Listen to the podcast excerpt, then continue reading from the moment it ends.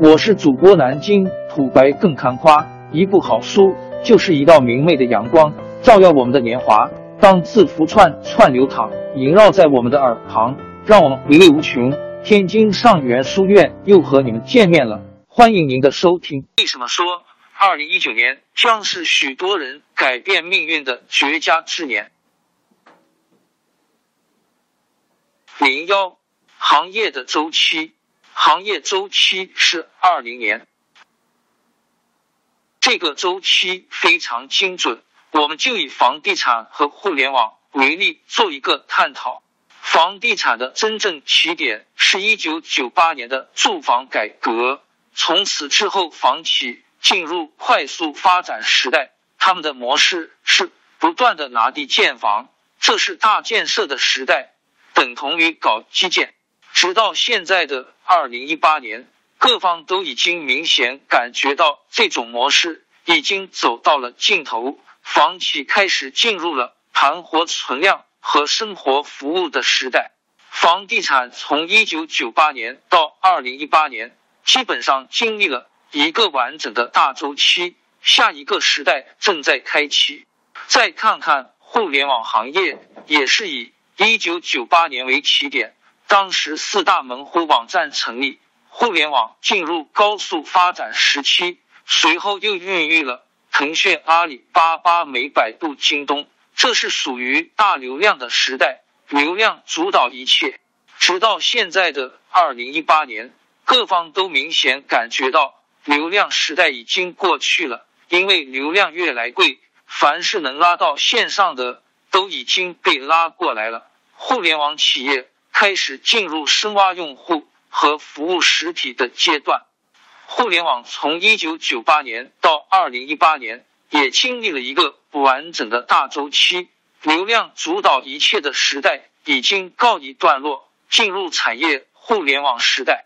从这两个行业的规律，我们也可以总结出商业变化的趋势。企业千方百计获取客户的时代已经过去了，未来必须拥有一种深度服务客户的能力。简而言之，之前我们思考的问题是。如何把客户从一千个发展成一万个乃至十万个？而现在我们思考的问题是如何把这一千个客户服务的更加深刻细致，让他们无法避开我们，并且能让他们自我繁殖。零二，未来你靠什么立足？从本质上来讲，未来最贵的东西其实是人。我们之前是不断的吸引客户人。花钱买客户人，而今后我们必须拥有一种留住客户人的能力。关键问题来了，靠什么才能留住人？靠什么留住一个人的心？我们必须明白，人与人之间唯一长久的关系，不是喜欢和被喜欢，不是依靠和被依靠，不是馈赠和被馈赠，而是成全与被成全。留住一个人的最好办法就是成全他。未来的企业营销变得越来越不重要，做好产品和服务才最重要。因为靠噱头吸引别人的，一定会昙花一现；靠施舍吸引别人的，一定会被背叛。谁要是再试图通过某种手段，比如补贴和炒作来吸引用户，必然失败。营销的升级就像恋爱的升级，之前的你总想花枝招展，只为了让他在人群中多看你一眼；现在的你需要千锤百炼，让他流连忘返。如何用你的商品或者服务成全你的客户，这才是企业思考的终极问题。世间过客匆匆，人们来来往往，并且频率越来越快。比吸引更重要的是留下，切记流量思维一不再适用。未来比拼的是流量思维。零三大增必出大伪，我们不能因为共享单车不行了，就说共享经济不行了；我们不能因为某些平台跑路了，就说 P to P 不行了；我们不能因为币圈崩塌了，就说区块链不行了。因为大针必出大尾，越好的东西越能藏住坏的东西。每出一个新概念，总会先被一帮骗子利用，再被一帮投机者利用，最后才能轮到一帮热爱它的人坚守。但时代就像大浪淘沙，历史证明，从来没有摆在眼前闪闪发光的金子，只有被风浪冲刷出来的金子。同样的道理，我们不能因为看到很多公司倒闭了，看到很多人倒下了，就充满了悲观。因为大破必有大利，二零一九年必然会有一大批人倒下，但我们也要看到。必然也有另外一批人站起来，前人留下的一地鸡毛，往往给坚守者充当了基础设施。纵观人类历史，社会的进步根本就不是一步接一步往前走，而是每进三步就退两步。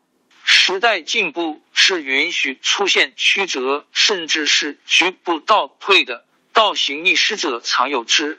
但是时代前行的大方向却从不会出错，每到关键节点，总有一个转折出现，确保时代向前行。零四，再看个人财富运势，中国社会最公平的地方在于，它每隔一段时间总会自动出现一次财富重组，就是俗话说的“富不过三代，穷不过三代”。翻一下中国历史，就知道了。那些凡是企图把大量钱财直接留给后代，让他们继续作威作福的人，没有一个是得逞的。还可以发现，那些后人可以继续发光发热的家族，往往都是因为传承了爱读书或者某个良好习惯。所以，中国讲究的不是财富传承，而是文化传承。比如曾国藩用一部家书，确保了整个家族的浓厚的文化氛围，子孙后代昌盛。所以这两年，我们看到很多之前有钱的人都在散财，因为很多人的发家其实都是投机和变通的产物，甚至是变坏的结果。凡是出来混，总有一天是要还的。二零一八年，我们已经看到了。很多投机者倒下去，既然有人倒下，就一定有人站起来。二零一九年，什么样的人能站起来？一定是价值创造者。你只有能创造价值，你才有存在价值。也因此，在中国从来就没有永恒的财富，财富的流动性确保了中国的稳定性和公平性。对我们每个人来说，其实根本不需要。担心自己没有财富，风水轮流转，财富轮不到你，也会轮到你的后代。在中国，只有奋斗才是永恒的。如果用一个词总结中国上下五千年的性格特点，绝对再也找不到一个词比奋斗更贴切。不忘初心，砥砺前行，但做好事，莫问前程，或许是我们最好的出路。零五，二零一九年是价值回归年。没有泡沫的啤酒不是好啤酒，但是再好的啤酒，在喝之前也要先澄清一下泡沫，不然喝下去会把自己撑着。之前我们为了酿出好啤酒，也酿出了很多泡沫，股票、房价、虚拟货币、估值、市值等等，就像一个个泡沫。被我们吹得越来越大，而二零一九年，一切虚妄的价值都会被打回原形。放眼全球，现在所有都资产都在跌，A 股、房价、港股、美股、油价、黄金、比特币等等，所有的资产一旦到了价值重塑期，都会价值回归。比如下面整个曲线，其实。这也是经典价格曲线走势图，所有的资产价格也符合这个趋势。比如比特币，吹完泡沫后就可以喝啤酒了。零六，二零一九年是机会最好的一年。对于个人来说，二零一九年的股票可以放心买，如今大盘已经在谷底，但是一定要寻找那些货真价实、脚踏实地的公司。只要不是把股市当套利的工具，就一定有价值。二零一九年的房子也可以放心买，只要有出租价值的房子，就有升值空间。这个意见适用于刚需或者改善人群。我不建议继续炒房，因为这个时候炒房是违背了天道，违背天道必有天惩。对于投资机构来说，二零一九年也是抄底的好时机，因为很多泡沫都被吹散了。凡是还能在二零一九年还能坚持安稳发展的公司，一定都是好公司。对于创业者来说，二零一九年是最有挑战，但却是最有希望的一年。因为很多凑热闹的人都在消散，只有对这个行业充满热爱的人在坚持。只要热爱，就一定要坚持，坚持下去，就一定迎来黎明。万物凋零之时，也是万物重生之日。二零一九年将是无数人改变命运的绝佳之年。王朝更迭，江山易主，世事山河都会变迁。其实我们无需不辞辛劳去追寻什么永远，活在当下，做每一件自己想做的事，去每一座和自己有缘的城市，看每一道动人心肠的风景，珍惜每一个擦肩的路人。纵算经历颠沛，尝尽苦楚，也无怨悔。感谢您的收听，朋友们，让我们下期再见。